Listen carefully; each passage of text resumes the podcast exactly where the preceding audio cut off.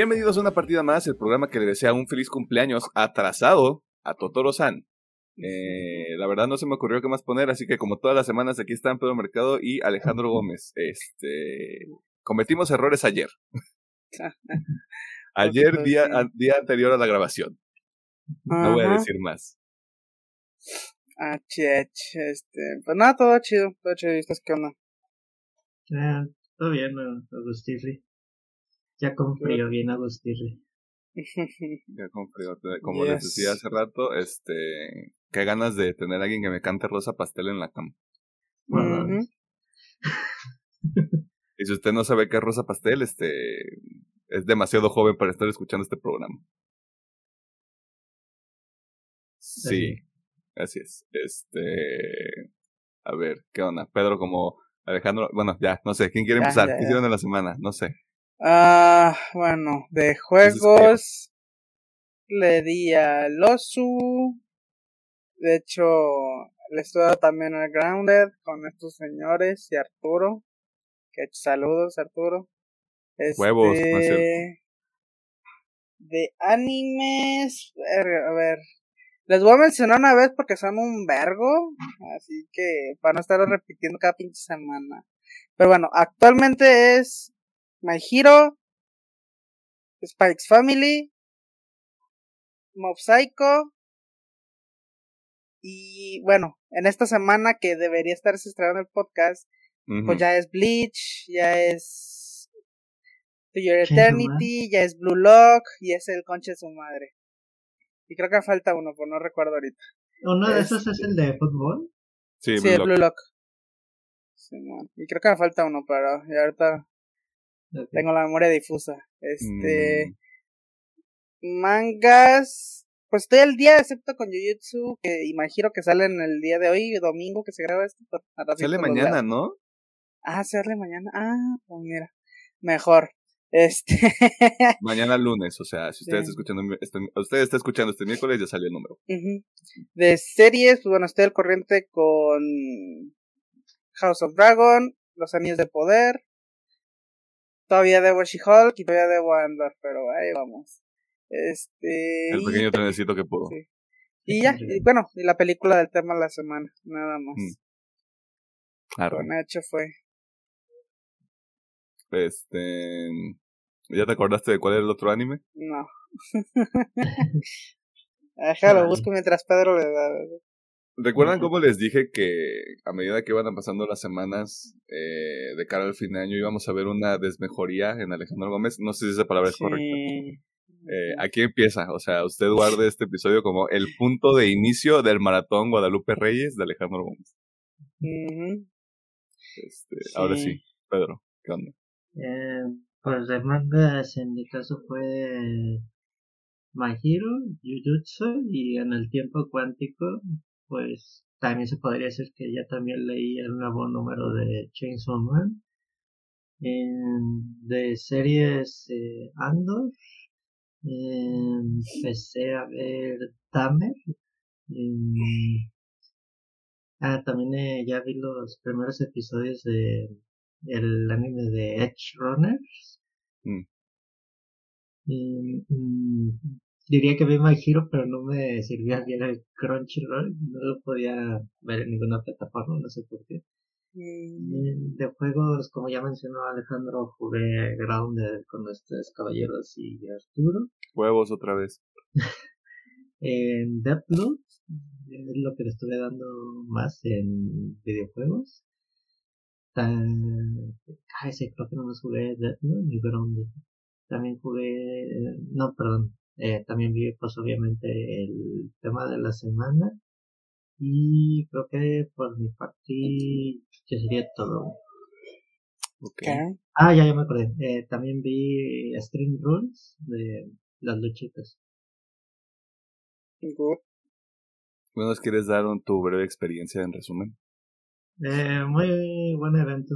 Y bueno, es que hace unos años el evento se llamaba Stream Rules, pero yo no había reglas extremos. Eso es lo extremo. que no haya reglas es extremo, güey.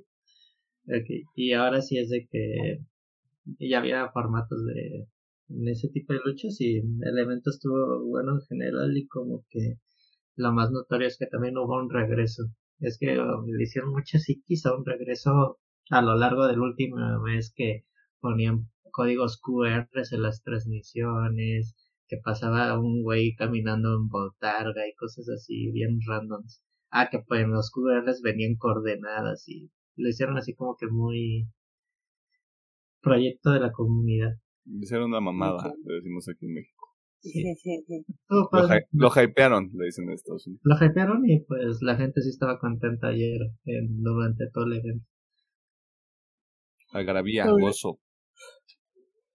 Qué padre, qué padre todo. Esta semana yo estoy trabajando en terminar los anillos del poder y solo me falta el episodio que salió la semana pasada. Eh, que yo creo que ya lo vi para cuando usted esté escuchando este episodio porque tengo que ver el tráiler este del final que salió en la Comic Con de Nueva York y probablemente hay spoilers de ese episodio así que antes de hacer eso tendría que haber visto el episodio. Estoy viendo también, creo que eso fue todo lo que vi. Bueno, vi el tema de la semana, pero sí, o sea, me, me enfoqué mucho en terminar los Anillos del Poder. Estuve jugando Deadloop, estuve jugando Grounded, como ya dijeron estos caballeros. Estuve jugando un poquito de Tunic. Estuve jugando todavía Dead Store, que Dead Store ya casi lo termino, gracias a Dios, eres grande. estoy al corriente con House of Dragon. Estoy al corriente con. Eh, bueno, Space Family. No he visto el episodio que salió la semana pasada. Eh, espero también ya haberlo visto para cuando sale el episodio.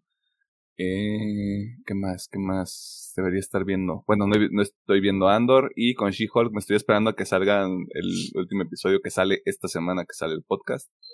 Este. Y ya, bien padre todo. Muchas cosas. Muchas cosas, Wu. Ah, no sé, ¿hay, ¿hay algo más que quieran mencionar? Mm. Ah, sí, ya encontré el otro anime, es Golden Kamuy. Mm, mm, sí lo habías mencionado. Sí. Entonces, mira, haciendo, haciendo sumatoria, acompáñenme en este, en este viaje. Ocho animes. Tres series. House of Dragon, Los Anillos de Poder y She-Hulk. Bueno, Andor 4. Andor también. 12 proyectos en total. ¿Cómo lo haces? No lo sé. No sé. Ni yo lo sé. No, y luego todavía, no, y me aventé el Cyberpunk Edge Runners, güey. Ahí en medio. Bueno, pero fue, fue pre todo este desmadre, ¿no? Y aparte, aparte también estás leyendo One Punch Man, que no, no le estás... No, eso no lo continuaste. Creo que se, se suspendió, güey, pero los que son de un número semanal o bisemanal, porque luego descansan cuando se les antoja estos cabrones. Este, estás loco, güey. ¿Qué te pasa? Un poquito, sí. Está demente. Está demente. Extreme Rules. Alejandro pone sus Extreme Rules para que veas. Este, nuevamente, vale la pena decirlo porque me enteré ahorita viendo el ano del internet que es Twitter que Guillermo del Toro cumple, cumple 56. Uh 58 años. Este, eh, así que un besote y ojalá un día me pueda abrazar para ver si, si huele a hockey o no. O sea, yo vivo para eso. Ese es mi, todo mi arco de serie. Es abrazar a Guillermo del Toro para poder descubrir si huele a hockey. Y luego termina así como de, güey, huele a, huele a panque de mantequilla del Sams, güey. Es algo bien extraño. Eh, muchas gracias a la gente que está al pendiente de los episodios. Eh, yo tenía mucho miedo del episodio del Señor de los Anillos y ahora tengo todavía más miedo de la gente que es fan del Señor de los Anillos porque este, están viendo el episodio. Así que. Supongo que eso quiere decir que tenemos, tengo que ver las otras dos películas. Así es. Así que ahí me, me disparé en el pie yo solo, ¿no? Ah, recomendación para que se aviente los últimos episodios que han, que han salido. Este, El Señor de los Anillos, las dos películas de Blade Runner. Eh, también Los Lobos, que creo que secuencialmente son los últimos que, han, que hemos sacado en este rato. Porque prácticamente se acaba el próximo mes y una semana, las próximas cinco semanas, o sea, se acaban y ahora sí empezamos a, a cerrar el año como se debe. Eh, obviamente van a ver ahí algunos episodios un poquito más cortos, Eh, pero básicamente otra vez un resumen de lo que de lo que salió este año y eh, lo que queremos ver el próximo año pendiente de que se mueva otra vez la agenda como nos pasó el año pasado. Eh, y ya este sí eso es todo en cuanto a anuncios parroquiales muchas gracias a la gente que está escuchando el programa en audio también este no sé eh, si hacemos más llevadero su trayecto su trabajo en la oficina este, una cita incómoda en la que esté y usted se haya puesto los audífonos este, de manera furtiva. de nada por, por todo lo que se está haciendo de este lado. Si no hay nada más que mencionar. Ah, pero quiere decir algo. Claro, ah. hombre blanco, por favor. Eh, pues ya son 26 mil visitas en YouTube. ¿Me estás diciendo que nos vimos muy panistas? Sí, muy panistas los tres. Conservadores. ¿Qué? 28 para diciembre, 28, no quiere decir 30, porque 30 es un número más grande, pero voy a decir 28. sí, 30. Aunque siento que otra vez nos vamos a ver panistas, pero quién sabe. Mira, quién sabe, güey. Luego, lo que pasa con el final de año es muy extraño porque eh, al ser una temporada muy tranquila o es una temporada como de mucho descanso en general, o si hay gente que se aboca mucho a ver contenidos o hay gente que sí se desconecta completamente. Estamos a la merced de los hábitos de consumo de la gente que nos ve. Así que si usted nos ve durante su descanso de invierno, este, muchas gracias, perdón por todo. Ah, y si no lo hace, pues qué bueno que también se dé un breakcito para descansar. Eso también es positivo. Que también es, es necesario de vez en cuando. Si no hay nada más que añadir, vámonos a las noticias porque esta semana es semana virgen, es semana para la gente que ensucia su teclado con polvo de doritos o su control con grasita de tacos. O sea, usted disculpe si se quiere saltar a este tema de la semana, siéntese libre de hacerlo. Yes.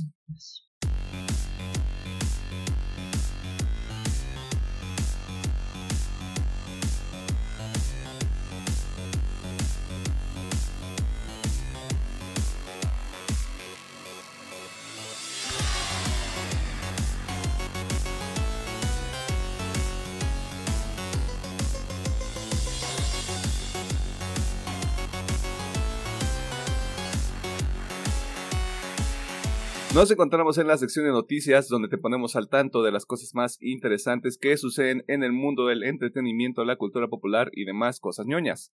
Y agárrense porque esta semana es pura nota sobre videojuegos y se chingan.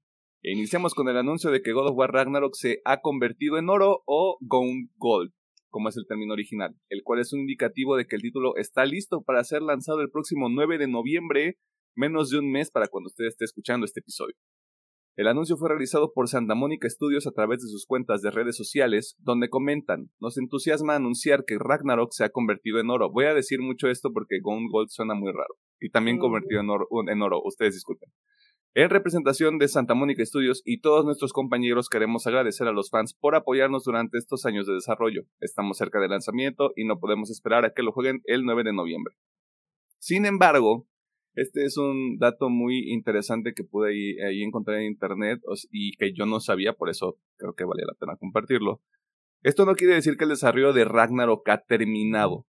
Normalmente cuando un juego se ha convertido en oro, de nuevo una disculpa por la traducción, quiere decir que puede iniciar la producción de versiones físicas del juego, pero seguramente se siguen identificando fallas en el mismo para lanzar un parche de lanzamiento o un parche día 1 como se le conoce, para solucionar la mayoría de estos problemas o los problemas más comunes en la nueva aventura de El Kratos y el Boy.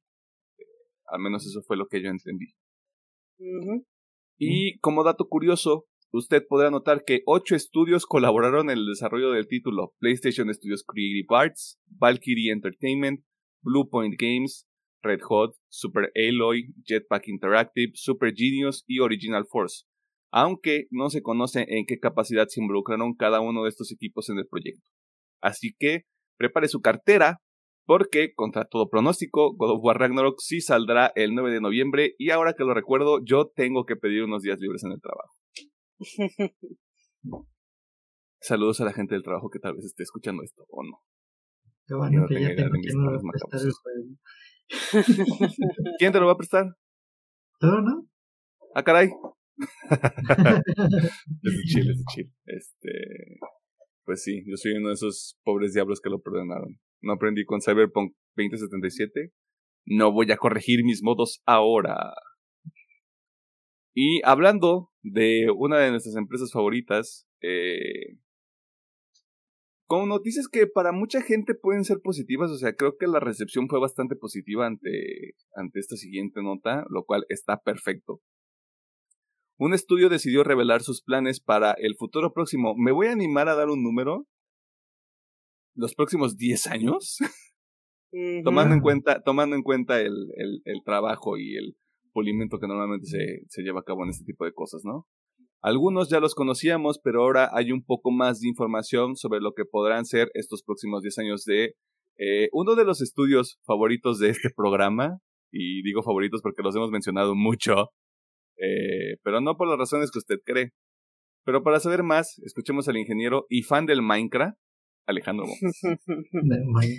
bueno, pues esta semanita, no, como que Cyberpunk decidió ahí sacar la cabeza del hoyo y hacer varios anuncios.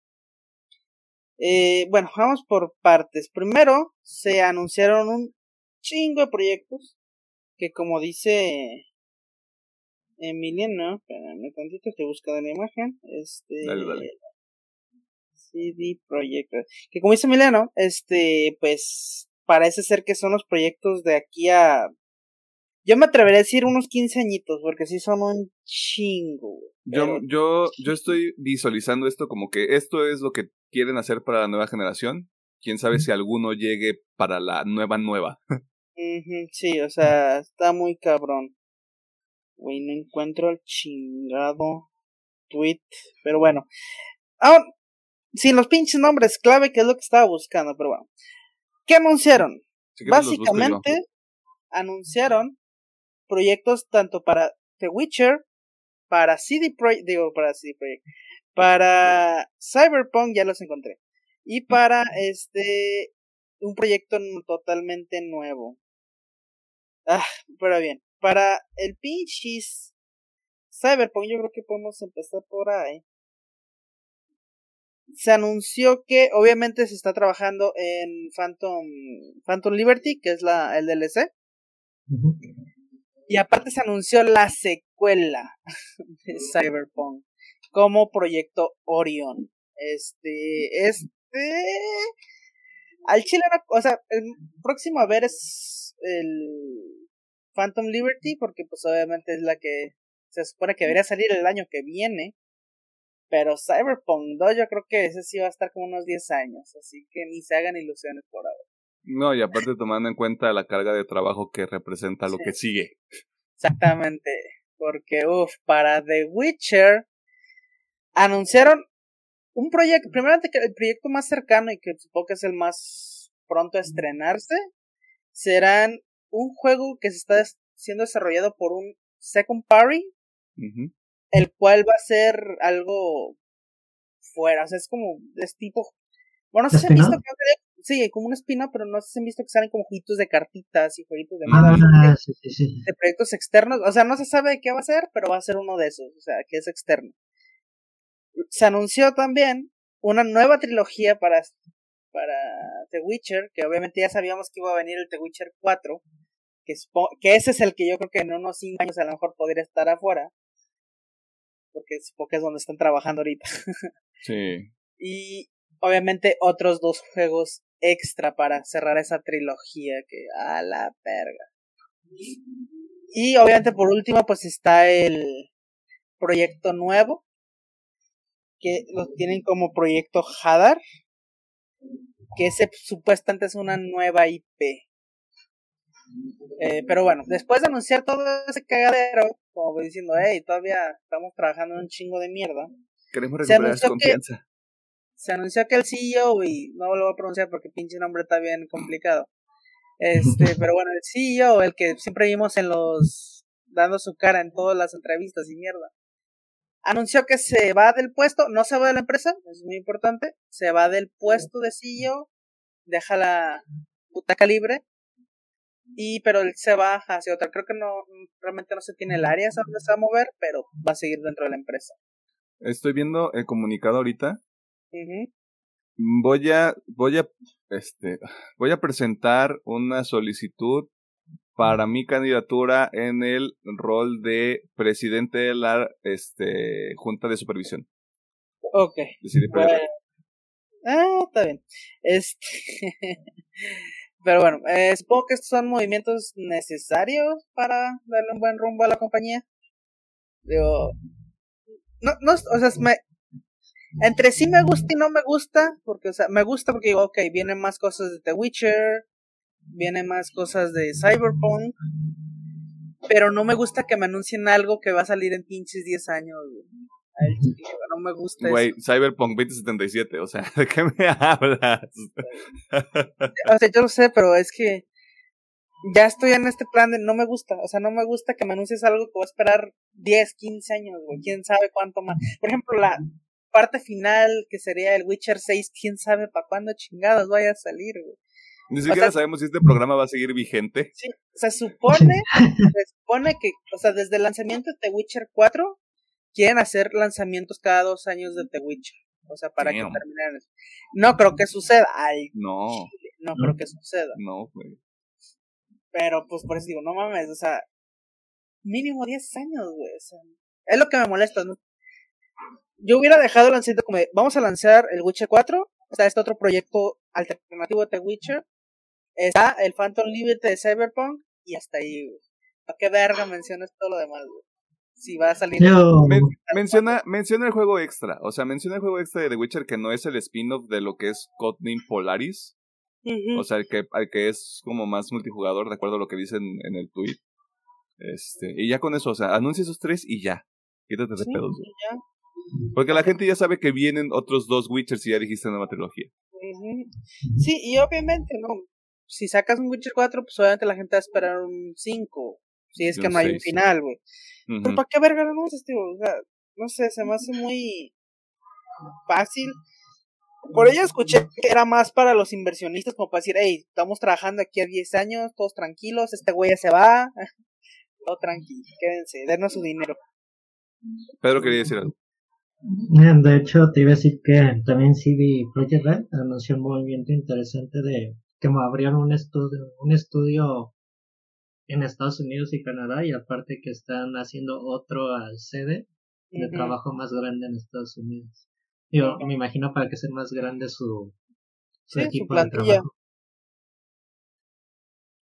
Yo no tengo fe en ningún sentido para CD Projekt Red, no tengo buena fe, o sea, todos saben por qué. Así que si usted va a disfrutar de Witcher 4, 5, 6, 7, todo lo que salga, si usted quiere comprar Cyberpunk 2077.2, este, usted ese grasa, disfrútelo. A mí no me podría importar menos verga, güey. La neta, güey. O sea. Bye. O sea, muy padre todo, güey. Este, vamos a hacer más juegos que van a salir igual de culeros que Cyberpunk 2077. ¡Yay! Aunque sí estoy de acuerdo con eso. O sea, eh, el hecho de anunciar, de nuevo, yo aventaba un número de 10 años y creo que es, bastante conservador. De nuevo, tomando en cuenta lo que fue el lanzamiento de Cyberpunk 2077, que fueron que 8 años entre el tráiler, el teaser que vimos en la E3 de no sé cuándo, güey. 2013, 2014, por ahí. Y, y a que saliera el juego, güey. Bueno, unos 7 o 6 años, porque salió el 2020. Sí. Eh, imagínense, eso es un juego. Y aunque tú digas, tienen todo, tienen todo armado, solo tienen que mejorar el aspecto gráfico, o sea, no sabemos cuánto tiempo les va a tomar y ni siquiera sabemos si sale para esta generación que ahorita está vigente. Sí, no, no, ni de todo. Eso es otro, eso es otro tema, pero pues, supongo que vamos a tener que estar pendientes. O sea, no hay, no hay fechas de nada, ¿verdad? O sea, es como de, esto está, este es el plan. Es un plan, o sea, hay cosas que están en desarrollo como el spin-off de The Witcher, está, obviamente el Witcher 4 está en desarrollo, Phantom Liberty está en desarrollo, ya está ahí. Todo lo demás simplemente son conceptos. Son ideas. Así que ahí lo tiene, al menos si, lo, si no conté mal, contando lo que es la nueva tecnología de Witcher, seis proyectos.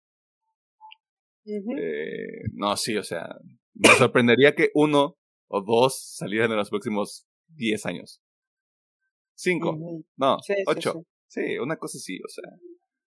Usted ahí vea que cotorreo con todo eso, ¿no? Y pues este episodio, extrañamente, cuando lo estaba escribiendo, eh, específicamente el guion, me di cuenta de que también vamos a hablar de otra de nuestras compañías favoritas. otra de las que más han sido mencionadas este, a lo largo de este programa. Eh, y es Activision Blizzard. Eh, la empresa ha quedado de qué hablar por el lanzamiento cutre de Overwatch 2. Sigue siendo tema de conversación por su inminente, si podemos llamarle, adquisición por parte de Xbox. Pero para saber cuáles son los últimos detalles sobre esta compra, escuchemos al doctor y constructor certificado de viviendas, Pedro Martínez.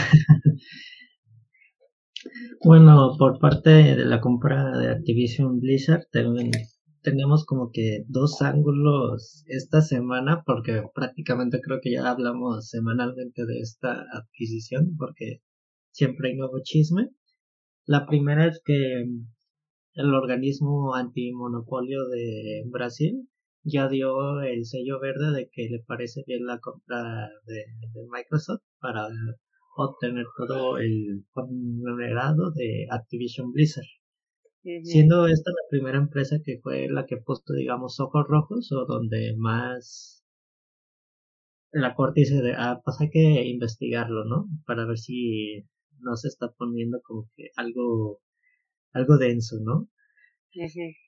Y la siguiente es de que el organismo de la Unión Europea está ya empezó investigaciones para la, el análisis de esta misma compra, ya de que, que se ha hecho mucha hincapié por parte de que, que esto podría generar un monopolio por parte de Xbox para el, su número de estudios y IPs que ya tienen a su disposición ya que el tema siempre ha sido de que más que nada la preocupación general es dónde qué le va a pasar al Carlos Duty, en palabras mexicanas. Y pues se dice que el 9 de noviembre se va a dar la primera decisión premi, ahí discute la pronunciación, pero se dice que esta, después de esta decisión pasarán otros cuatro meses para que la Unión Europea tome su decisión final sobre si esta compra se acepta o no.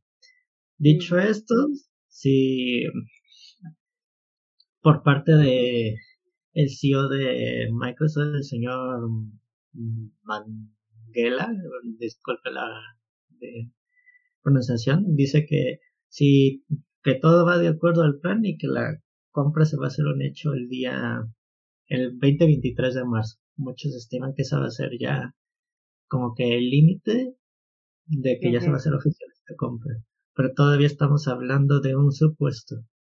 Y pues ese es como que ahorita el chisme de Activision Blizzard y que ya algunos de los ejecutivos ya se están empezando a ir. Eh, obviamente estoy hablando de ejecutivos de Activision Blizzard que ya andan corriéndole antes de del cambio. Rock and roll. Rock and roll. Eh, ¿Hay más informaciones? ¿Hay más chismecita? Pues ese sería como que lo general, que la agencia Reuters, que es la lo que haciendo, haciendo la investigación por parte de la Unión Europea, pues va a seguir con el proceso para dar su primera decisión el 9 de noviembre y ya en los futuros meses una investigación más a fondo. Porque se supone que de, en este mes, de lo que queda del mes al 9 de noviembre, es el momento donde varias compañías pueden decir si están de acuerdo o no la compra, como lo que vimos hace unos meses con el tema de la Corte de Brasil, que sí entrevistaron a varias dependencias o empresas capitalistas tecnológicas que nos gustan hoy en día, si están de acuerdo o no la compra, sobre todo desarrolladoras y comunicadoras de videojuegos. Ahí va a estar alguien a quien vamos a llamar Rim Giant.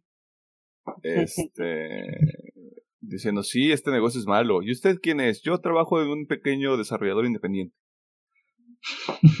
llamado Station Play. no sé, o sea, muchos, mucho desmadre. O sea, sí es, o sea, ya se ve más, más, mucho más probable que la compra se termine de materializar hasta el próximo año. O sea, una de las cosas que nosotros ya le habíamos dicho aquí en este programa. Este, tomando en cuenta como todo este proceso, voy a decir burocrático, pero no en el sentido negativo que normalmente tiene, sino como el cuidado que quieren mantener con respecto a esta compra lo que sí va a representar para el mercado, porque obviamente va a ocurrir. O sea, creo que ya a este punto, todo este proceso como para que no termine ocurriendo ya sería bastante, eh, no sé, sería una especie de desperdicio. Pero, eh, de nuevo, ese final de año, luego la gente le da huevo a trabajar. O sea, también se entiende completamente qué es lo que está ocurriendo, ¿no? ¿A quién no le gustan los remakes? Sobre todo aquellos que son remakes de títulos que salieron apenas eh, seis, años, cinco años, cuatro años. Realmente no sé cuándo salió ese juego. Eh, si usted, si usted dice que le gustan los remakes de juegos recientes, eh, vaya con un especialista en salud mental para que le ayude a rectificar ese pedo. Todo esto para comentarles que durante la semana pasada diversas fuentes han publicado que un título exclusivo de PlayStation recibiría el tratamiento del rehacimiento, eh, tipo de Last of Us Parte 1. Pero, ¿de cuál juego se trata, ingeniero Gómez? ¿Cuál es el chiste? pues bueno, igual este Sony anunció que, bueno, no anunció, este pedo es más que nada como un chismecito, todavía no está confirmado. Pero bueno, se anunció que Guerrilla podría estar desarrollando un spin-off de Horizon Zero Dawn enfocado en el multijugador cooperativo. Este, que este sería básicamente como un tipo Monster Hunter, de que te vas y cazas monstruitos. Y también que se podría estar trabajando en un remake para PlayStation 5 y PC de la primera entrega. Eh, este. No sé. digo, estaba leyendo por ahí que eran. ¿Cómo eran? ¿Cómo es que era esta mamada? Que querían pues capitalizar también las series que se están creando. Pero no sé, güey, se me hace muy necesario el pinche remake de un juego del 2017, güey. Creo que sí es 2017, ¿verdad? Investigo el dato, si quieres termina contigo. Sí, sí no, pues no, o sea, realmente. O sea, el multiplayer, digo, ok, está bien, es algo nuevo, entre comillas. Bueno, es que fíjate. Necesario. La fórmula del Monster Hunter creo que sí puede quedar muy bien en el universo de, de Horizon. Pero digo, no sé si funciona en el aspecto online, pero sí me llamaría la atención. Sí, o sea, el, componente del multiplayer podría estar bueno, y es el mismo caso que está ocurriendo con Naughty Dog, donde Naughty Dog también está haciendo un juego standalone de multiplayer centrado en The Last of Us. Así es. El problema que yo tengo, que es justamente el juego salió en 2017, fue uno de los juegos insignia de lo que fue el, el PlayStation 4, güey, y a, a, Horizon Forbidden West creo que le ha ido bien. La verdad es que no me he empapado tanto en ese sentido.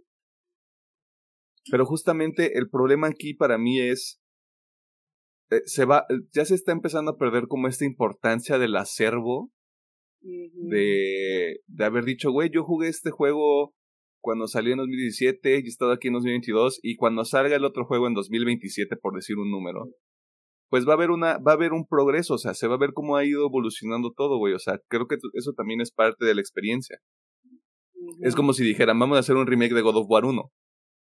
Es como, a este punto ya es innecesario, güey. Sí. Y el problema es que siento que eso es lo que vamos a ver eh, de manera progresiva con Sony. O sea, si ya hicieron The Last of Us parte 1, ¿por qué no harían Horizon Zero Dawn Zero? O algo mm. así, no sé. Y de nuevo, esto se alinea también a este pedo de lo que Sony, Sony está haciendo tantos esfuerzos que desde su perspectiva es como de sí, güey, esto nos va a ayudar y este vamos a recuperar el mercado de la chingada y es como de sí, pero o sea, no. o sea, la, respuesta corta es no. No, siento que perdieron su timeline que tuvieron con el PlayStation 4. de dos, de dos a tres juegos importantes por año y digo, no, se me hace muy raro que ya estén recurriendo al tema de los remakes porque está todavía como que al aire, ¿no? Lo de Horizon, que remake y remaster, ¿no? Digo, se me hace como que muy raro de su parte. Porque mm, todavía tienen. Bueno, juegos próximos: Spider-Man, Wolverine. Em, no sé cuál es su. Había otros dos juegos que también estaban interesantes por la mm. parte de los próximos dos años. No sé si Gran Turismo ya salió. pero Gran Turismo es un, es un staple de Play. Ah, la verdad es que no me acuerdo. O sea, me acuerdo mucho de Insomnia, me acuerdo mucho de Noridog, de Santa Mónica. Ah, eh, pues sí, sería el multijugador de. De The Last of Us. Que se supone que debería haber más detalles el próximo año, lo que yo tengo entendido. eh, pero sí se siente extraño. Si es, si es esta parte de no sé si les, si les terminó de abrumar el pedo de que, relacionándolo con la nota anterior, de que Xbox, al comprar Activision Blizzard y tomando en cuenta todo lo que ha adquirido Xbox, eh, se ha puesto como muy violento en cuanto al volumen de productos que tiene afuera.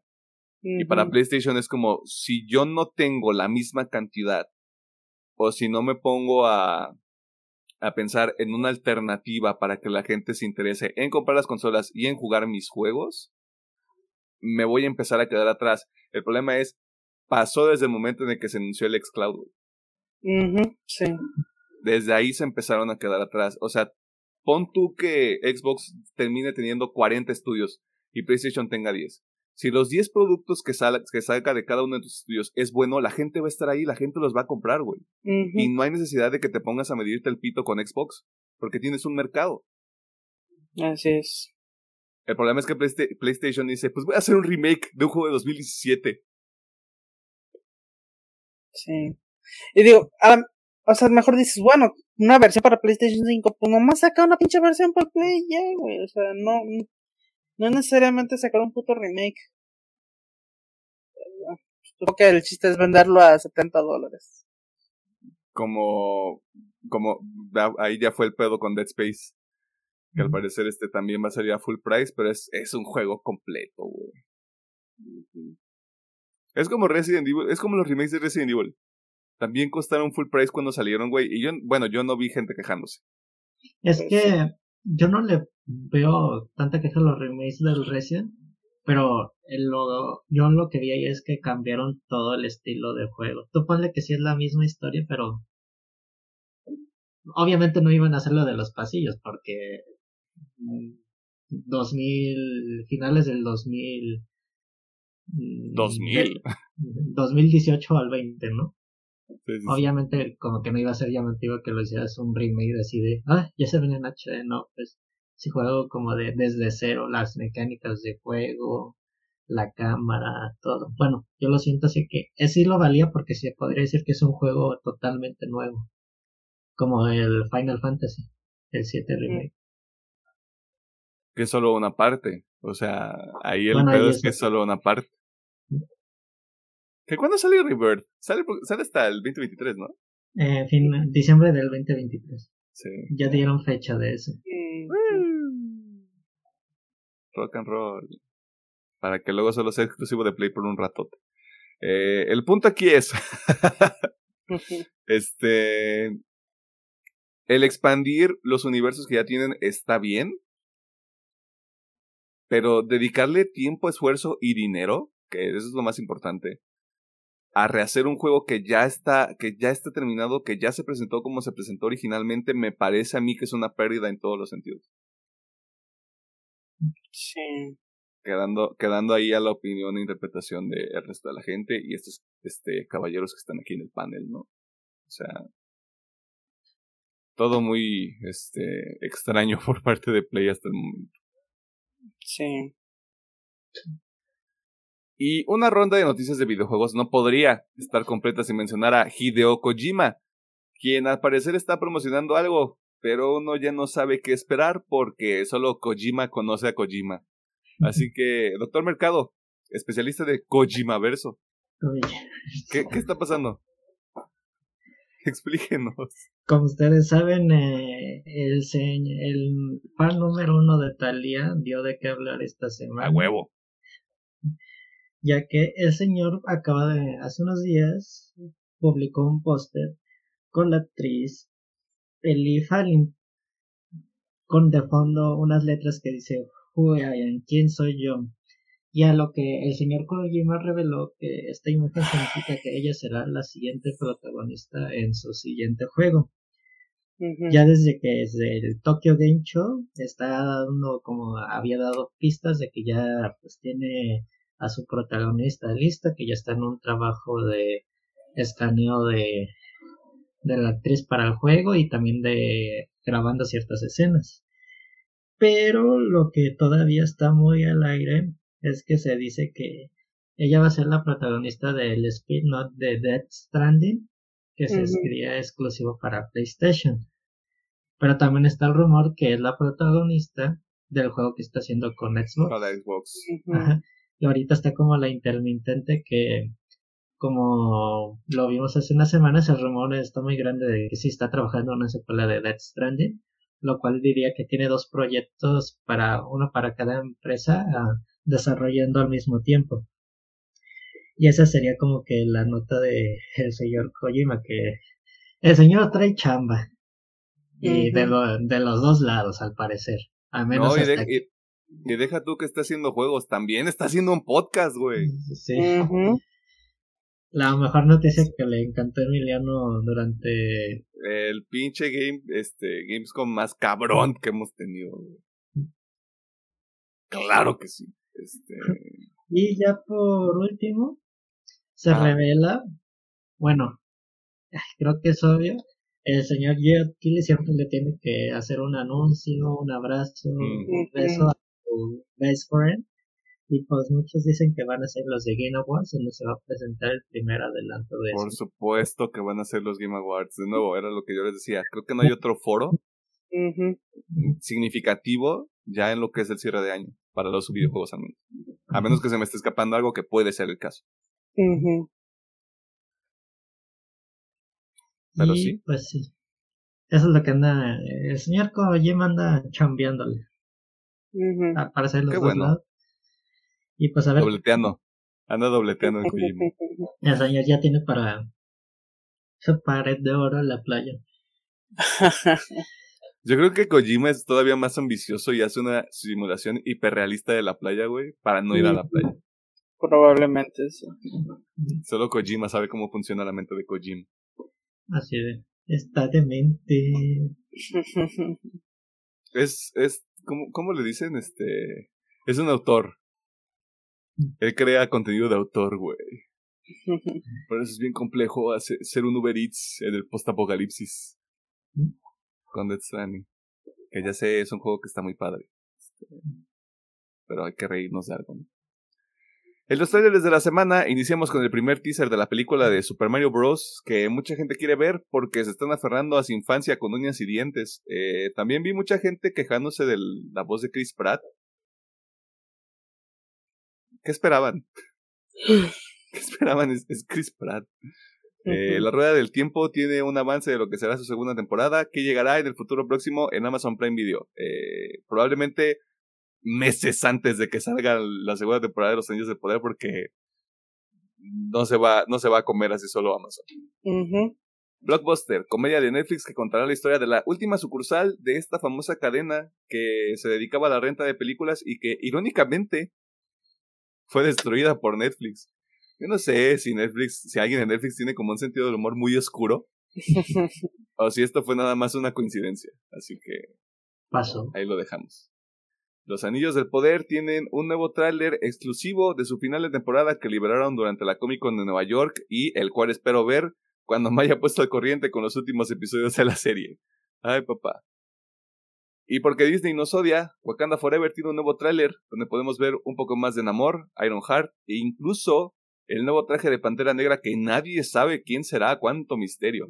Esta película se estrena en dos semanas y será el último filme de Marvel que veremos en el 2022. Trailer de la semana. No voy por Wakanda Forever. Wakanda Forever también. A mí me gustó más el primero. ¿El primer tráiler? Sí. Es que si era, si era así como de. ¡Ay! Siento cosas. Aquí es como de. Estoy viendo mucho amor Nada contra ni el actor ni contra Namor, que por cierto ya se confirmó que es también mutante dentro de la continuidad del, del MCU. Eh, nada más para llevarles la, la, contra, aunque ya me hicieron el 2x1 y ya tenemos el de la semana. Blockbuster, güey. Es que yo soy bien simplón. es que yo soy bien simplón, güey. Y sí me hace falta una comedia, comedia ahí porque, o sea, sí, Brooklyn Nine-Nine está muy bonito, pero ya algo que sí puede estar siguiendo como cada cierto tiempo. Eso está chilo. Ah, que por cierto, eh, la última temporada de Brooklyn Nine-Nine ya está en Netflix, si alguien la quiere ver. Uh. es correcto. pero bueno. es correcto, voy. Quiero volver a llorar. Tal vez la vea. está, está, muy buenos esos episodios. Chingada madre. Eso fue todo en la sección de noticias. Si hubo una nota que llamó la atención, si está de acuerdo o en desacuerdo con alguna de las cosas que dijimos aquí, primero, este, si está en desacuerdo, Específicamente sobre CD Projekt Red o sobre lo que está haciendo Sony, eh, métase su opinión eh, con un supositorio. Ah, si no tiene nada que ver con eso, pues ahí está la sección de comentarios en YouTube, están las redes sociales, Facebook una partida más, Twitter arroba UPM oficial, TikTok e Instagram arroba UPM-oficial. Vámonos al tema de la semana porque se les dijo la semana pasada, este es su especial de Halloween y se chingan. ¿Por qué? Porque están porque se están acabando y saliendo muchas cosas. Y tuvimos que, tuvimos que priorizar, o sea, si usted es virgen y usted sabe qué es lo que está saliendo y usted está consumiendo contenido, sabe qué es lo que viene en las próximas semanas. Así que no llore.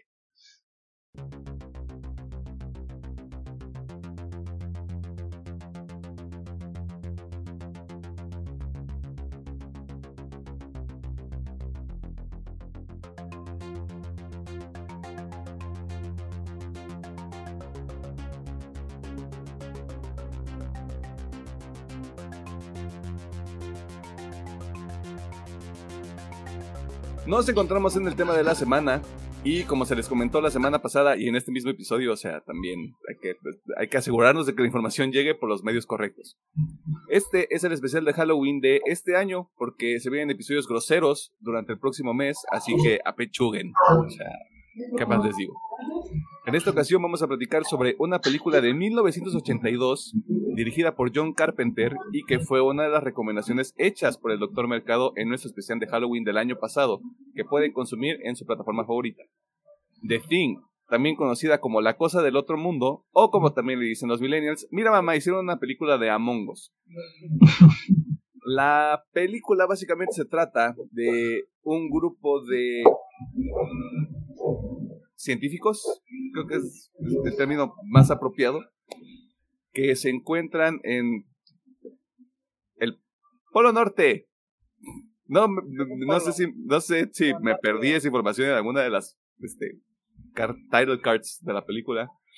Eh, que, ah. bueno, eh, son víctimas del, de Europa, si lo podemos decir, ¿no? O sea. digo, este, me enteré también de un dato muy curioso. Eh, al parecer, la película del 2011 es una precuela. No es un remake. Sea, es una precuela de lo que pasa en. Bueno, no voy a, no voy a decir mucho. Eh, básicamente lo que ocurre es que con este grupo de científicos de los Estados Unidos, porque Murica, eh, se tienen que enfrentar a una entidad que cambia de cuerpos. O sea, esto es algo que usted ya conoce. Mucha gente ya debe de conocer esta película porque prácticamente es un clásico del cine de terror, porque pues John Carpenter también, ¿no? Eh, la película cuenta con la participación de Cor Russell y un montón de gente. La verdad, no me aprendí sus nombres, no les voy a mentir, y tampoco le escribí en el guion. Jugamos grandes hasta la una de la mañana, o sea, yo no tengo excusas, pero tampoco les puedo ofrecer más. Así que va a haber spoilers porque esta película es del 82, o sea, son, ah, la verga, 40 años, vete al pito, eh, así que si usted no ha visto The Thing por algún motivo, eh, le diría que la puede encontrar en Prime Video, o que la puede encontrar en Claro Video, pero mejor la puede encontrar en iTunes. es mucho más sencillo, es mucho más rápido, extrañamente. Eh, y esta es la única, este es el único episodio en el que yo espero apoyar algo de Apple, la verdad. Porque si no me voy a ver muy mal próximamente.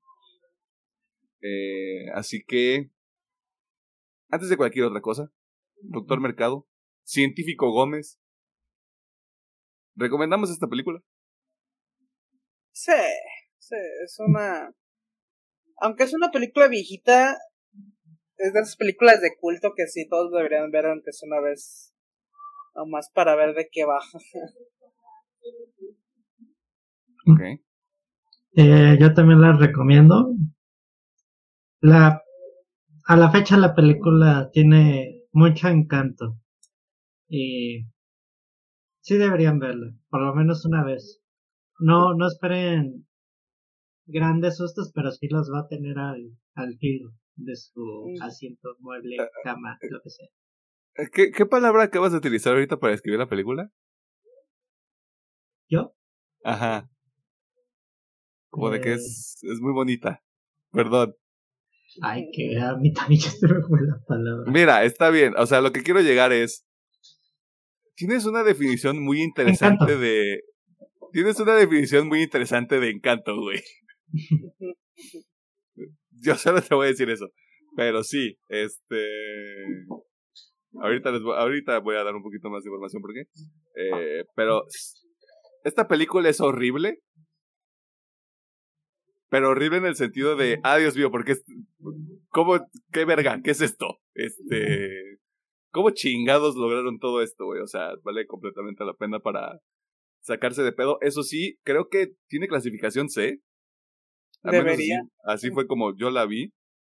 Y wow. wow. Sí se gana su clasificación. eh, así que antes de cualquier otra cosa, yo digo que no les guste de El Among Us hecho película. Mm. No, la verdad no. Okay. ¿Tres por tres? Episodios en los que no, no, bueno, cuatro si contamos Blade Runner. Wow, o sea, esa racha se va a acabar eventualmente. Pero bueno, eh, doctor Mercado. Eh, yo no tengo queja, pero solo voy a decir que la gente que consume mucho contenido tal vez se le haga algo lento. Digo, va a sonar muy repetido como los otros episodios, pero para mí es parte de, de la magia de la película. Esta intriga. Así que no, yo no tengo nada, la verdad, en contra de la película. Yo creo que si tuviera que ponerme muy mamón. Las reglas del juego son bastante claras en la película. O sea, esta cosa cambia de forma. Y puede imitar a cualquier persona. O sea, sí, es, es, es Among Us para la, para la gente que no acabe de entender, es literalmente Among Us cuando tiene ese cambiaformas. Eh, creo que sí hay momentos de la película, sobre todo cuando pasan estas, estas secuencias donde brillan los efectos visuales y los efectos especiales, donde como que se baja mucho el ritmo. Creo que, y creo que la intriga empieza un poquito tarde, pero cuando empieza ya empieza otra dinámica de toda la película y dices, ah, ok, ahora ya es un, es un sálvese quien pueda, literalmente, porque todo se va al carajo muy rápido en esta película. Eh, pero fuera de esos momentos que siento que son como, como muy lentos antes de que se descargue el pastel, eh, todo muy bien. Eh, y qué puto asco. O sea, qué puto asco con los efectos especiales. Lo meto aquí de una vez porque no me, no me voy a quedar sin decir esta mierda. Qué puto asco y esta película se gana su clasificación Si usted tiene 12 años y quiere ver esta película, no lo haga. Porque yo está, güey. Estaba comiendo cuando vi esta película. No, pues qué mal, este... O sea, terminé de comer cuando empieza el descague, güey. La primera secuencia donde empieza el descague, güey, ahí fue como de, qué bueno que terminé de comer, pero sí me estoy sintiendo mal.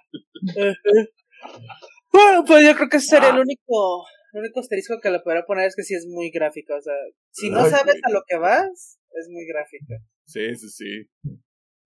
Uy, cabrón. Perro miedo. Este, perro, literalmente. Perro miedo. Eh, pero sí, o sea, eso es, eso es todo lo que valdría la pena decir en este espacio. Ahora sí.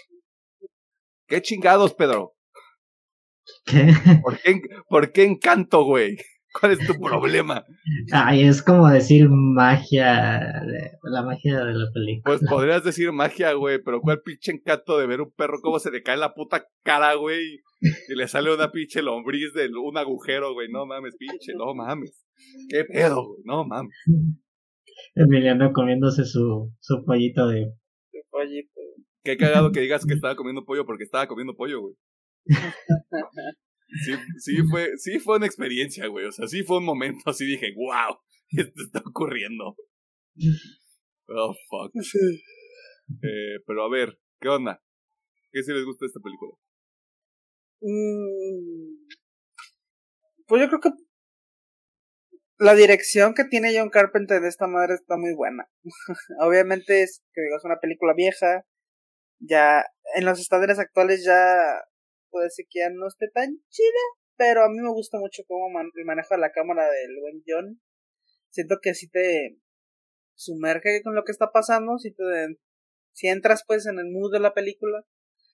Y pues la historia me gusta mucho cómo se maneja el suspenso al principio como de cabrón, ¿por qué le estarán disparando al perro?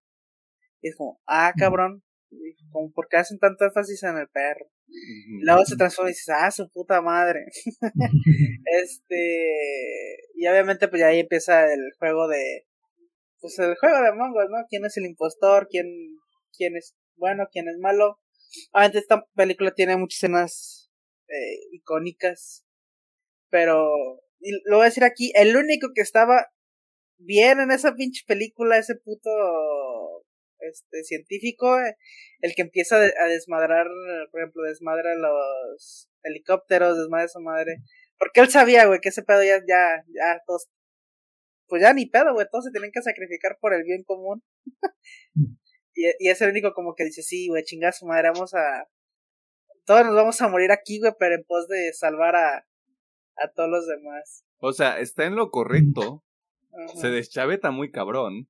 Se deschaveta muy cabrón, güey, sí, pero, pero es lo que dice, pues, o sea, si tú recibes esa noticia, güey, pues también te pones de verga, ¿qué hago, no? Este. Pero lo haces más discreto, güey. Es como de me espera que todos estén dormidos, prendo, la, prendo el gas, güey, y ya prendo toda esta mierda en fuego, güey. Sí, eso sí, pero bueno. Pues debe ser el único que realmente supo qué chingos hacer, no es que lo, lo juzgaron de loco. Ay, perdón por pensar mal de alguien que está rompiendo cosas con un hacha, güey. Los servidores de la base. Al, al, al, estilo de Shining, güey, perdóname. Pero es, que él sí entendió, pues, la amenaza, porque dice, o sea, este cabrón se puede transformar en quien quiera, y la puta computadora y le dijo, este pedo si llega a, a Tierra va a dominar el puto planeta en menos de un puto día. Que dijo, no, pues a la verga, güey. Aquí nos morimos todos. Aquí nadie va a ser feliz. Ajá. Pero sí, es sí. Obviamente, digo, hay como digo, escenas icónicas. Creo que la más repetida es la del el examen de sangre. Ah. este, creo que la buena atención. Ajá. Pero sí, yo creo, o sea, no hay mucho realmente que decir porque pues, la historia es sencillita, simplemente es. Está este alien que los pinches noruegos bueno, descongelan, se puede decir. Sí. Y pues empieza este pinche juego, ¿no? De ver quién es el impostor y quién no. Eh, está sencillo, pero la verdad es muy buena, maneja muy bien el misterio. Yo creo que, digo, quitando las partes esas, si no son fans de este pedo, quitando las partes asquerosas, porque sí, o sea, los efectos prácticos son asquerosos como van poder. Son, eh, hijo de tu puta madre, no he visto algo tan asqueroso en un ratote, güey. Este, pero, quitando eso, la neta, es una película muy disfrutable y que los va a tener ahí en el filo de la cinta de, ¡Ah! ¿qué verga está pasando? tensos, van a estar tensos. Si usted quiere algo para ver en Halloween y que usted diga, ay, a ver, vente para acá porque estoy tenso, vas a ver. Este, esta película funciona, pero también no coman. Sí, no coman. No coman mientras vean esta película. Sí, no, no se hagan eso. No. Y ya creo que eso sería, eso sería todo. Ok, claro. Bueno, algo que me gustó también mucho de esta película es el humor que, que maneja. Sobre todo al principio de cómo te dan a conocer a todo el equipo. Eh, a mí me da muchísima risa cuando el señor Russell está jugando ajedrez con la computadora y cuando pierdes de pinche máquina tramposa. y sobre todo cuando encierran al doctor y lo van a visitar por primera vez es de nada discreto al acuerdo de suicidio, pero ok, entiendo el punto. Oye. Pues sí. Ah, y algo también que me... Un detalle que le, le doy mucha mucho plus a la película es que como tal no hay un, un soundtrack mayormente en la película, no hay un música de fondo, siempre es como que nomás escuchas el movimiento de todo, todos los científicos durante la base. Y eso como que le da como que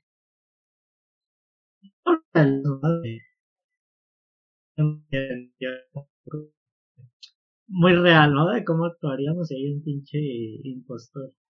Porque de hecho me encanta la parte cuando encuentran al impostor y le avienta la dinamita y ya me quedé, oh, la Yo dije, bien. O sea, si hay alguien que actúa bien en esta película es Scott Russell, güey. Bueno, el personaje de, hecho, de A partir de ahí es de... Con el chico que es el, el cocinero, es de que lo desata y ya lo pone atrás del sellado. Siguiente igual, es como que, ok. Creo que esto es muy real para mí. Pero creo que de las capturas de películas de ciencia ficción y media, la cosa está muy rota. Sí, que supongo que si, si te escupe, pues ya valió madre. Ya eres el infectado. Y pues, eso sí se me hace como que algo muy tonto los, el noruego que no le atinaba al perro en un helicóptero y el tema de la granada también. Es algo estúpido, pero se podría decir que los noruegos estuvieron más vivos porque lo estaban cazando al final.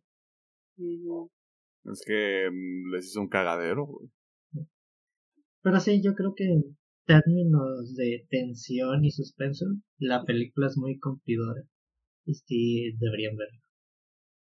Y aparte tiene uno de estos finales que a mí me gustan, bueno, aprecio más de una película de terror que sea un poquito más realista, no como de, ¡eh, vencidos! Ya podemos ser felices, ¡yeah! Aquí es como de, ¡no! Aquí nadie sobrevive. Bueno, al menos eso te dan a entender. Quién sabe. Eh, de nuevo, yo no sé, Pedro Mercado y yo tenemos diferentes percepciones de la palabra encanto. Porque yo no utilizaría la palabra encanto para describir esta película.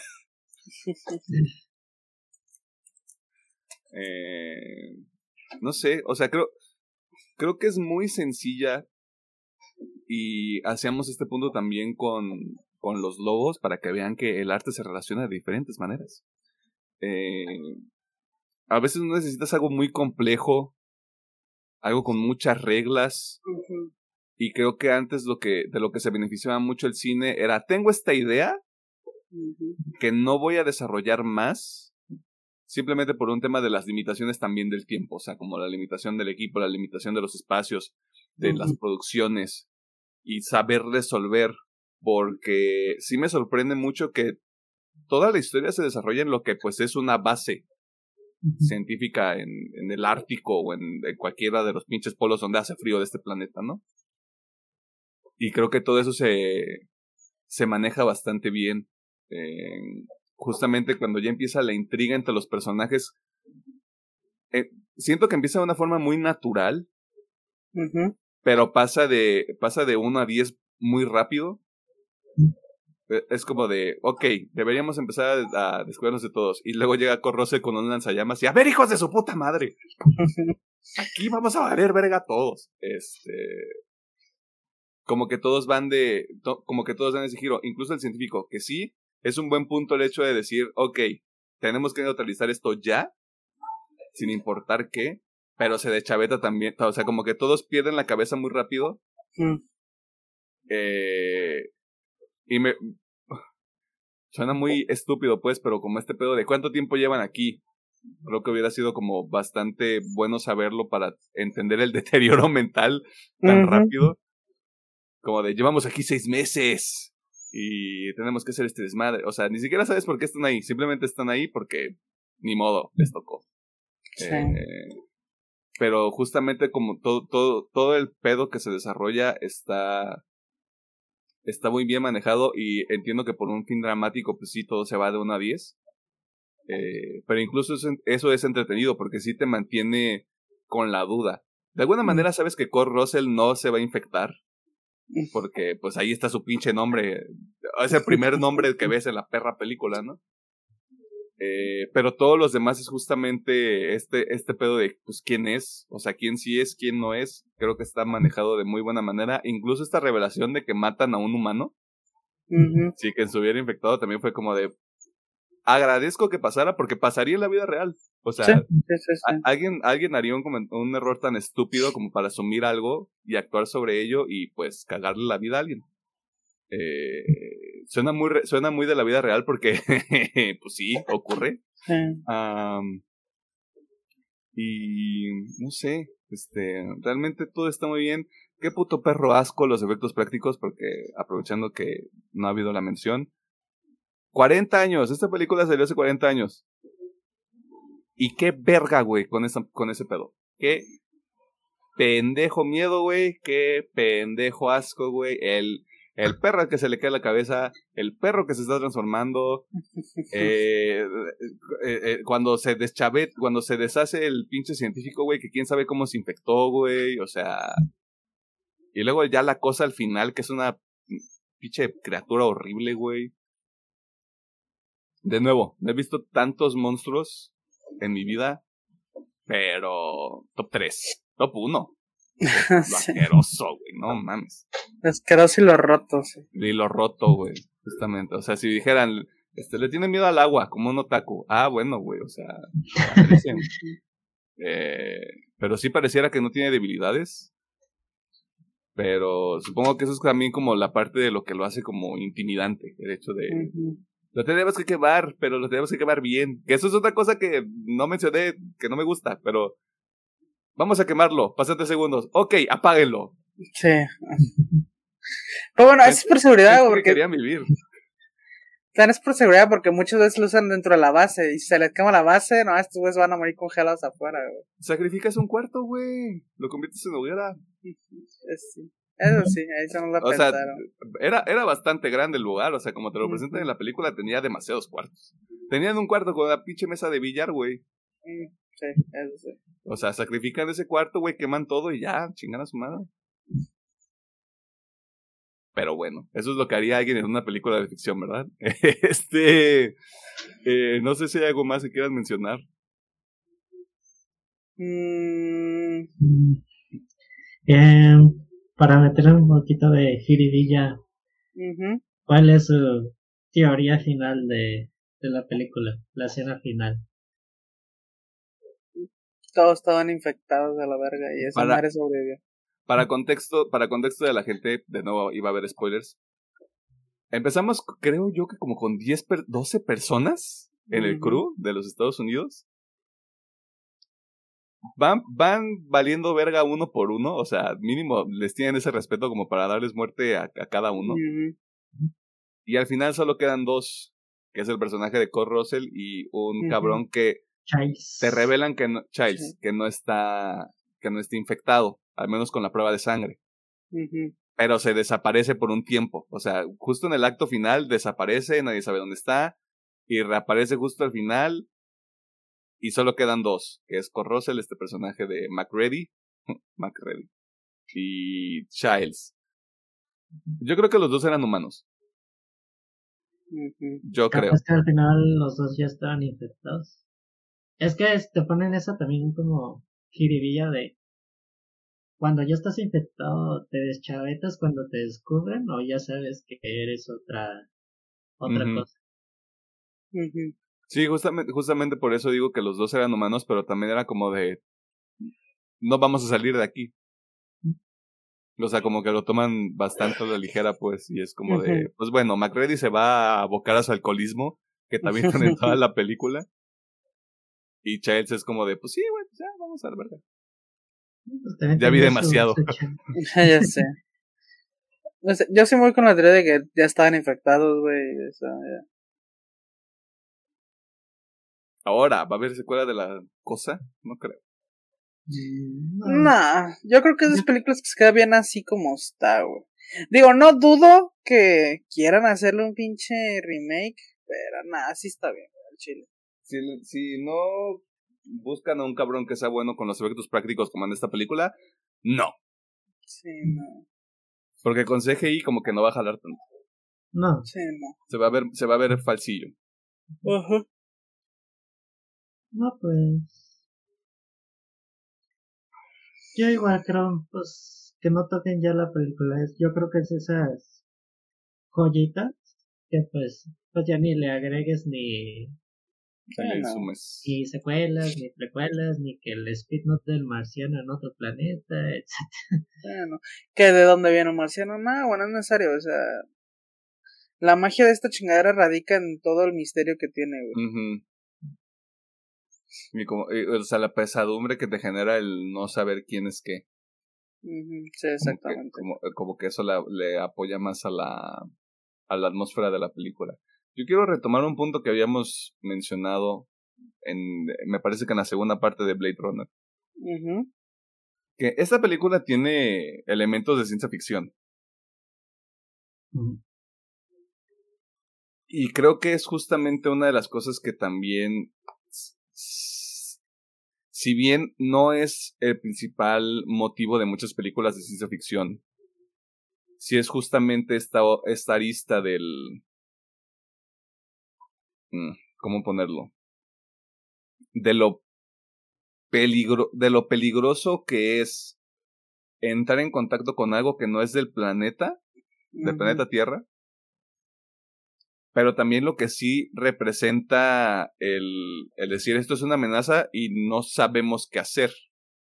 Como que, como que resolver con lo que hay, porque ya lo habíamos dicho también, es muy común que las películas de alienígenas sea, pues vamos a llamar al ejército y le vamos a partir en su madre. Y aquí es como de, güey, o sea, si el alienígena ataca a, personas comunes, bueno, científicos en este caso, este, tienen que resolver con lo que hay. O sea, no es como que tienen el temple de acero, eh, ni el estado de conciencia mental como para decir, pues sí deberíamos tener un plan. deberíamos tener una contingencia para este tipo de situaciones. A lo que voy es otra vez este pedo como de la influencia que hay de la ciencia ficción en lo que podría ser el cine de terror o de lo que ha sido en algún sentido, porque está Alien, está The Thing, está Depredador, que Depredador sí se va un poquito más por la ruta del, de la acción y de la testosterona. Eh, pero justamente como este lado desconocido, no tanto lo que mencionábamos anteriormente, sino de la, de la ética, sino aquí como de realmente lo aterrador que puede llegar a ser algo que no se conoce. Que eso también puede ser una de las cosas, de las fortalezas de la ciencia ficción. No vamos a hacer eso todos los episodios, ni vamos a decir, la ciencia ficción es lo máximo. eh, pero pareciera que sí es, de nuevo, el que tiene como más oportunidad de hacer este tipo de, de flexibilidades, porque sí puede ser un tema como más introspectivo, así como puede ser un tipo de experimento como este. O de nuevo, como una película que he mencionado como 17 veces ya, Ex Máquina, que se le va a hacer episodio, pero te guste o no. Así que, si yo fuera tú, me ponía a ver esa madre. eh, ah, no sé si hay algo más que quieran añadir. No, realmente no. o sea, Vean la película, denle una oportunidad. Así. Veanla en la noche. Vean la noche. Veanla con un estómago vacío. Mínimo no comiendo mientras vean la película. Eh, y también disfrútelo por lo que es. Por lo general los productos de los ochentas eh, no, no tenían como un, un gran, este, como grandes diálogos, pero sí dieron muchos momentos muy influ, fluyentes de la historia del cine, como de You Gotta Be Fucking Kidding Me. eh, Así que disfrútenlo por lo que es. Eso sí, voy a, eso sí lo tengo que decir.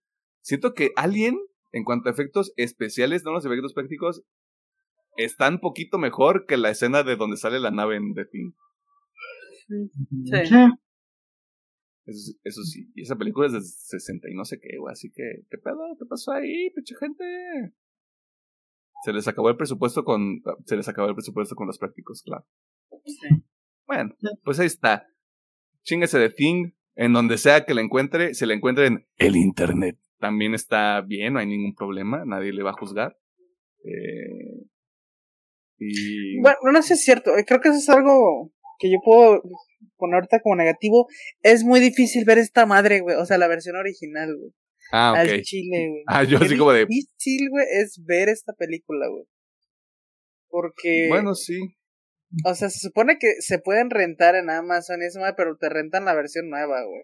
Nosotros tuvimos que andar acá batallando, güey. Nada, que vence la verga. es que yo, está, yo lo estaba buscando y en las opciones que te da Google estaba Amazon Prime, que vimos que era la nueva. En Claro Video, que Claro Video no me dejó pagar. Al menos creo que fue el caso mío y de Alejandro. Sí. Eh, y cuando vi que estaba en Apple TV, dije, pues vamos a ver si sí es. Y si era. Y decía que la podías comprar en iTunes o la puedes rentar en iTunes también. Por eso la recomendación es, si usted lo quiere lo más sencillo posible, rentela o cómprela en iTunes. Y incluso se lo, se lo baja en formato 4K. Una madre así. O sea, no, no, sé qué esperan las plataformas para subirla, que, que sea la que quieran. Debe de ser un pedo de esos derechos que se pierden en el éter. Sí como de, ¿y qué hacemos con esto? O sea, tal vez creen que nadie la quiere ver. No sé si tenga que ver también con el hecho de que ahorita está en los cines. No, pero es que desde, o sea, cuando nosotros estábamos buscando la opción y buscamos dónde verlo, no había, no había dónde, güey. Tratamos de hacer esto lo más legal posible, pero si para la próxima ocasión en la que ocurra algo similar tenemos que recurrir al Internet, es culpa de las empresas, no es culpa de nosotros. Sí, sé que no, no chinguen. Así que ahí cómo le vamos a hacer. ¿Qué va a pasar con el próximo especial de Halloween? No sabemos. Eh, para eso de todas maneras falta un año. Este, así que viva con la incertidumbre y con el miedo de no saber qué va a ocurrir. Eh, así que eso fue todo con respecto a La Cosa del Otro Mundo o El Among Us hecho película. Eh, recuerde que usted puede dejar sus comentarios en la sección de YouTube, de comentarios de YouTube o en nuestras redes sociales. Vámonos a las recomendaciones porque está ecléctico el pedo. si a usted le gusta cuando nos ponemos así de, güey, yo voy a recomendar este, viene radio un cochinero y luego recomendamos este, algo así bien oscuro, va a disfrutar la sección de recomendaciones de este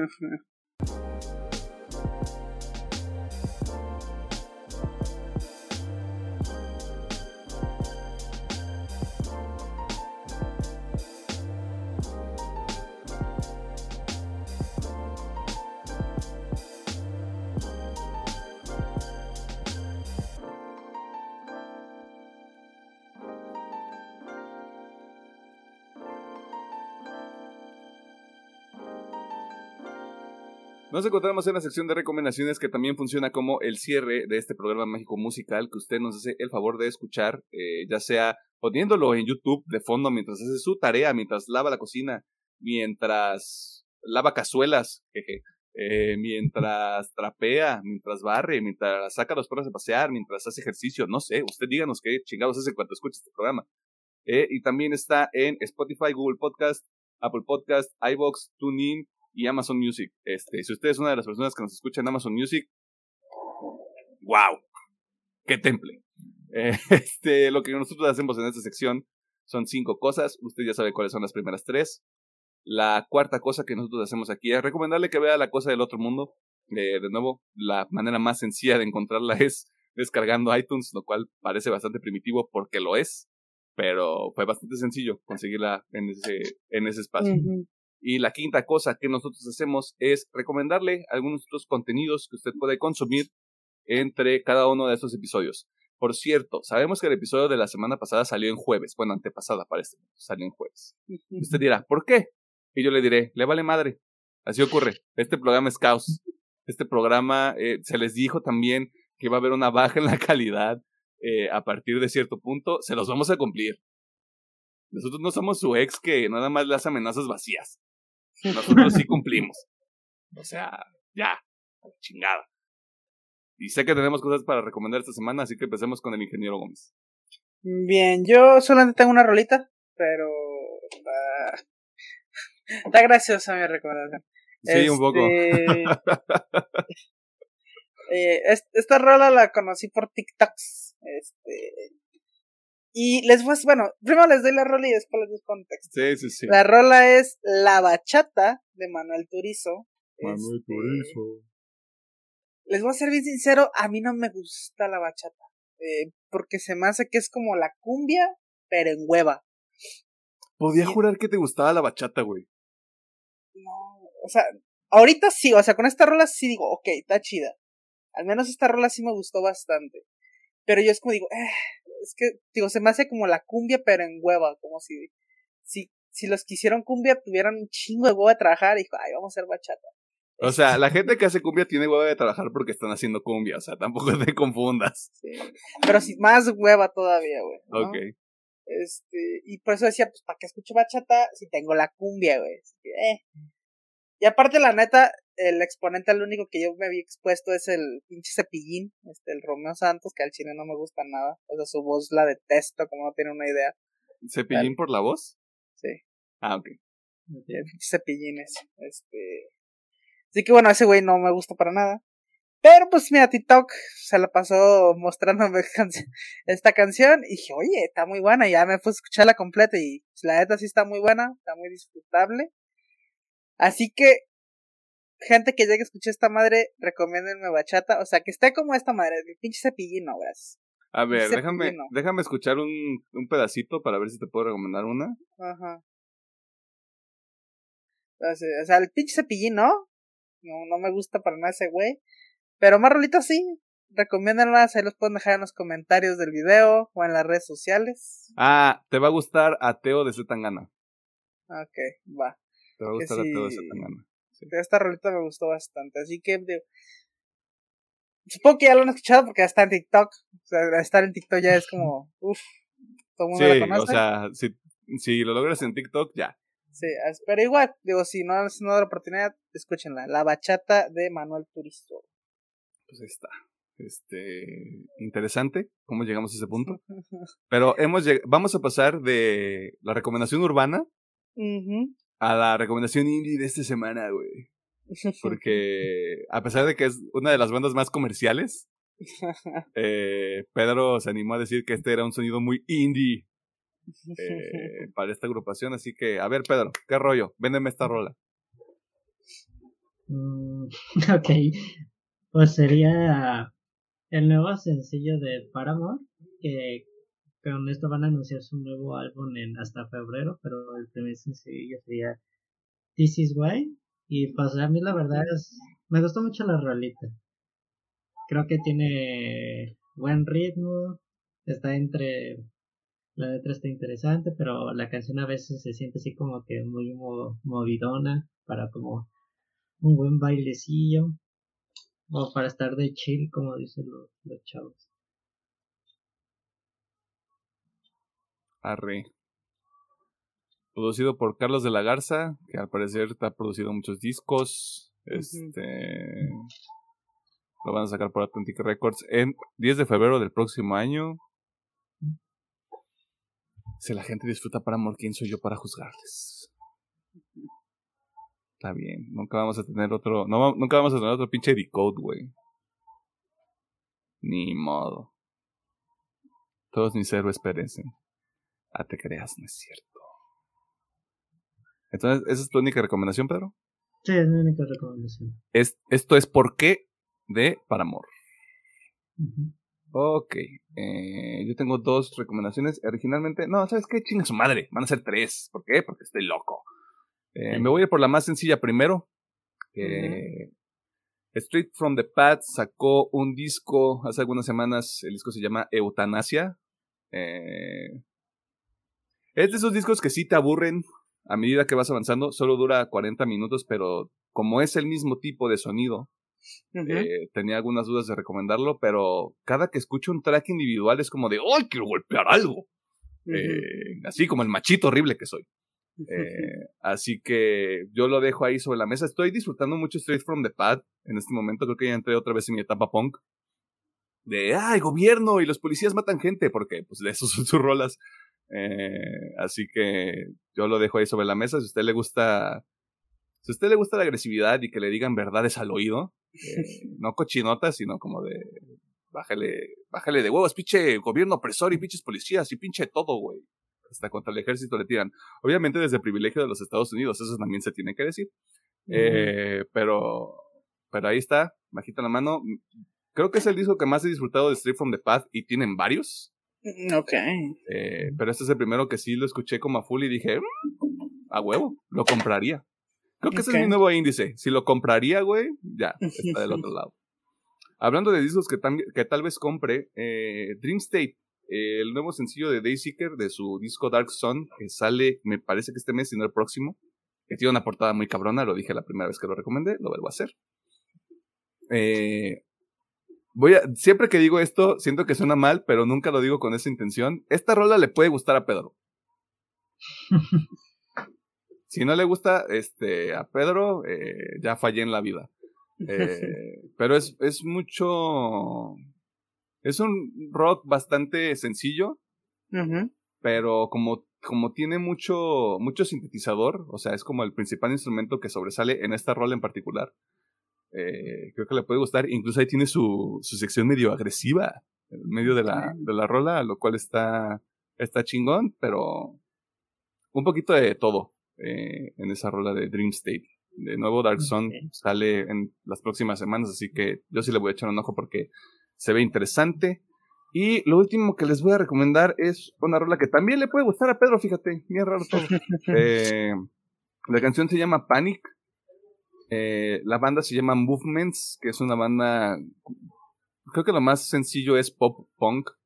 Pero incluso esta rola, que es un B-side de uno de sus discos, tiene una vibra bastante independiente. Lo cual está, lo cual está chabochón. Eh, si usted es una persona que dice, yo tengo depresión, yo soy emo, panic, movements, este, des esa mierda. Eh, así que yo también traté de dejarlo lo más variadito posible. Eh, ahí están las recomendaciones de la semana. ¿Hay algo que añadir? Mm, no, creo que no. Ok. disfruten el episodio cortito. sí, sí, disfrútenlo. O sea, esto es lo que pasa con los, esto es lo que pasa con los productos ya de antaño. Que es como de, ¿qué no se ha dicho ya que nosotros podamos sumar a la conversación? Simplemente decirles, si están buenos, güey, confíen en nosotros. Sí. Si no los han visto, este, si no han visto Terminator, si no han visto Alien, si no han visto The Thing, este, si no han visto Blade Runner la 1, Blade Runner 2, este, denles una oportunidad. Empiecen a generarse un criterio chingón, carajo.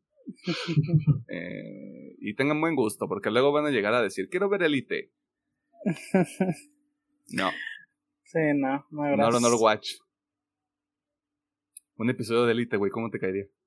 No, no, no. No, no, no, no, no, Empieza a sonar One para Alejandro. Eh, no, porque, o sea, significa que tendría que volver a ver esa chingadera y no, gracias. No, no. No. ¿De qué, ¿De qué producto? No tetosfera que no sea Succession, ni que no sea. No sé, ¿qué, te gusta que no sea Virgen, Pedro? ¿A mí? Ajá. Como ah. una serie, una película, como que te digas, esto no es tetosfera, güey. Pero que te guste mucho. Déjale, pienso, ahora que lo dices. O sea, fuera de, la, fuera de cosas de tetosfera, ¿a qué le haríamos episodio? Que no sea Succession porque su sección es muy, es muy fácil para, ti, para ti para mí. Sí. Uh... Hmm. Que no sea tetosfera. Ahí es donde nos damos cuenta que vemos mucha cosa virgen. Pues mira, yo, yo o sea, es que no sé si considerarse tetosfera. Ajá. Pero yo me gustaría hacerle el episodio a Mind, Hunters porque es muy ah, interesante esa serie. Pero es que como está incompleta, no, mm. tampoco no, no me gustaría, por lo mismo. Describe a David Fincher que se ponga las pilas. Ay, se ponga a hacer esa madre. Que de hecho, la hija de, de David Fincher dirige episodios de Dahmer. Mm, mira. Mira, mira, este... Y la, y la, este gente, y la gente dice que Dahmer está muy chida, güey. Yo tengo mis reservas, como que no me gusta a mí ese tipo de conceptos, pero si mucha gente me dice, güey, vela. Si ustedes me dicen, vela, güey, ok, la voy a ver. Pues sí. Este, igual este... Digo, no le hicimos episodio. Sí le recomendamos mucho aquí, pero escenas de un matrimonio también está muy perro. Uy, para el 14 de febrero, ¿cómo te caería, Mike? Para desentonar, güey. Soy un visionario, güey. Pero sí, escenas de un matrimonio no estaría mal. Hmm. Pero, ¿se te ocurrió algo? Eh, ¿El pianista? Uy, el pedo se puso belicoso. Sí, se puso belicoso. Este, tendríamos que darle muchas vueltas a ciertas palabras y a ciertas cosas que ocurren para que YouTube no se ponga culero, güey, pero podría hacerse. Yo tendría que ver mi bagaje de películas, pero obviamente, pues, Sí, tengo cosas que no son de la pero. Un mini especial de los Oscars, güey, pero que no sean los Oscars de este año. Ok. Sí, Eso estaría interesante, güey, porque si hubo películas... No sé si mucha gente tiene problema con esta película, pero Manchester, Manchester por el mar, o sobre el mar, a mí me gusta mucho esa película, güey. Y no ganó nada cuando la nominaron. Bueno, ganó mejor actor, el hermano de Ben Affleck. El hermanito, sí. Así le voy a decir, el hermano de Ben Affleck, porque pues Ben Affleck le está yendo mejor, ¿no? Para empezar, se casó con Jennifer López. Mm. Es que Nightmare ya la recomendamos. Mm, un episodio de Promising Young Woman, güey, desde la perspectiva de tres hombres heterosexuales. Mm. Se nos cae el changarro, güey. Cancelados. Cancelados. Cancelados. O sea, esto no es, esto, esto es tetosfera, pero no me acordaba que la habían nominado a mejor película. Joker. Joker, pues sí. ¿Forrest Gump es tetosfera? No. No sé. Yo creo que no. Ok, pues yo te podría decir Forrest Gump. Que Forrest Gump en algún momento lo teníamos en el calendario y lo tuvimos que mover, creo. ¿Ah, sí? Sí. No, según yo nunca lo hemos puesto. está en, la, en el backup, pero no, nunca lo hemos puesto un poquito de insight en, cómo eh, seleccionamos los temas. Tenemos una lista como de 30 cosas hasta el momento que podríamos meter. Tal vez por ahí están cosas como Evangelion, quién sabe. Ya. Este, pero mira, opciones hay. Eh, así que ahí está, ingeniero. En cuanto usted quiera despedirnos. Bueno, pues muchas gracias por vernos, por escucharnos y por todas sus interacciones. Se les agradece mucho. Como ya se comentó al principio del episodio, se les agradecen las más de 25 mil visitas. No sé ni de dónde han salido tantas, pero Malditos se les agradece. Ajá. Este, que tenga una buena semana. Ya sé si trabaja, si estudia o si no hace nada. Nosotros nos vamos y sí, ya la siguiente semana empezamos con todo lo nuevo, así que agárrese. Si usted no está viendo series, si usted no está viendo películas, haga de cuenta que no puede ver los próximos episodios. No los puede ver. Porque le vamos a caer mal, o sea, le vamos a arruinar muchas cosas. Así que, bye. Bye.